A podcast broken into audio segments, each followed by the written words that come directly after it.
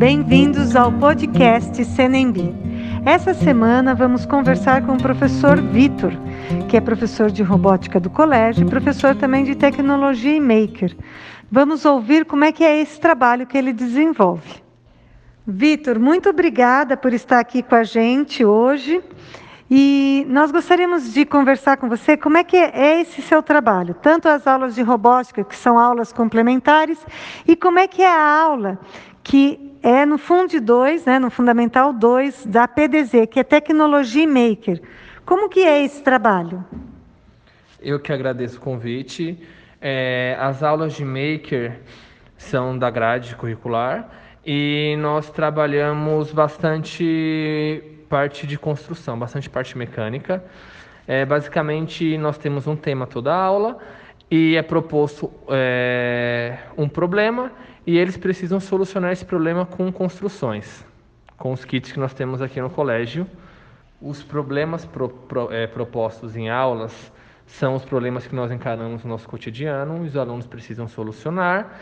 E é importante frisar que nós sempre trabalhamos em grupo, cada um tem a sua função e eles, junto, eles juntam as ideias acabam solucionando esse problema.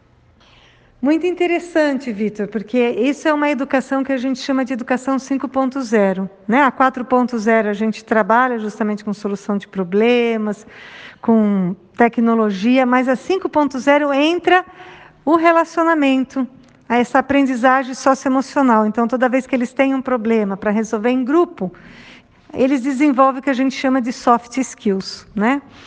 É, a partir do ano que vem, nós vamos ter também a PDZ Maker para os alunos de quinto ano. É uma novidade que a gente está trazendo para os alunos de quinto ano de Fundamental 1.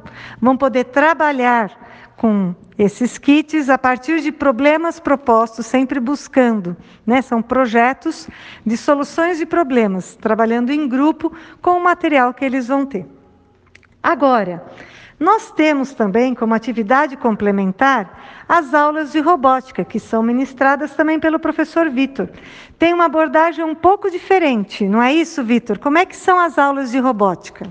Sim, as aulas de robótica são aulas extras que nós é, usamos muito mais pensamento computacional. Eles basicamente em todas as aulas eles programam, eles acabam construindo é, depois da, da, construção, eles vão programar para ver se o robô funciona ou não. Eles vão testar para ver se o robô funcionou ou não. O robô não funcionou, eles vão, eles vão, eles vão precisam saber o que está errado e solucionar aquele problema. E dando certo, são vários outros testes durante a aula.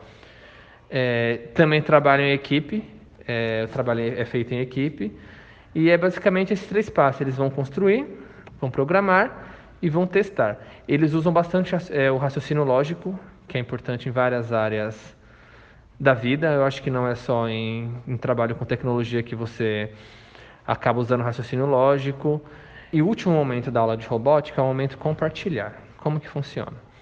É, depois de construído, programado e testado várias vezes, várias programações, o aluno compartilha como que foi a experiência dele em aula é, que, em que momento que ele teve dificuldade ou se ele não teve. Aí ele, ele compartilha com o colega como que foi a experiência da aula, se teve, se teve é, dificuldade na construção, na programação, nos testes.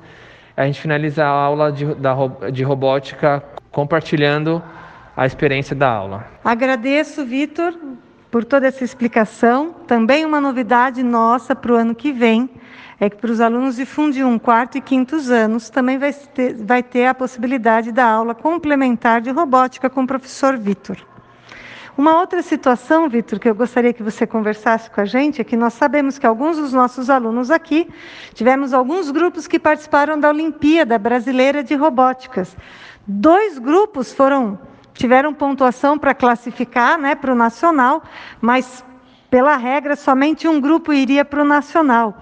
Me conta um pouquinho como é que foi essa experiência da Olimpíada Brasileira de Robótica. Então, como dito antes, é, nós conseguimos classificar duas equipes no estado onde mais, onde mais tem é, equipes participando. Se não me engano, foram 140 equipes e nós conseguimos a colocação de terceiro lugar com uma equipe que vai participar do nacional e em décimo primeiro com outra equipe. É, mas a regra é que só pode a melhor equipe por colégio. Se não tivesse essa regra, nós estaremos com duas equipes representando o colégio no nacional. Eu trabalho há 5, 6 anos competindo e é a primeira vez que eu consigo levar uma equipe para o nacional.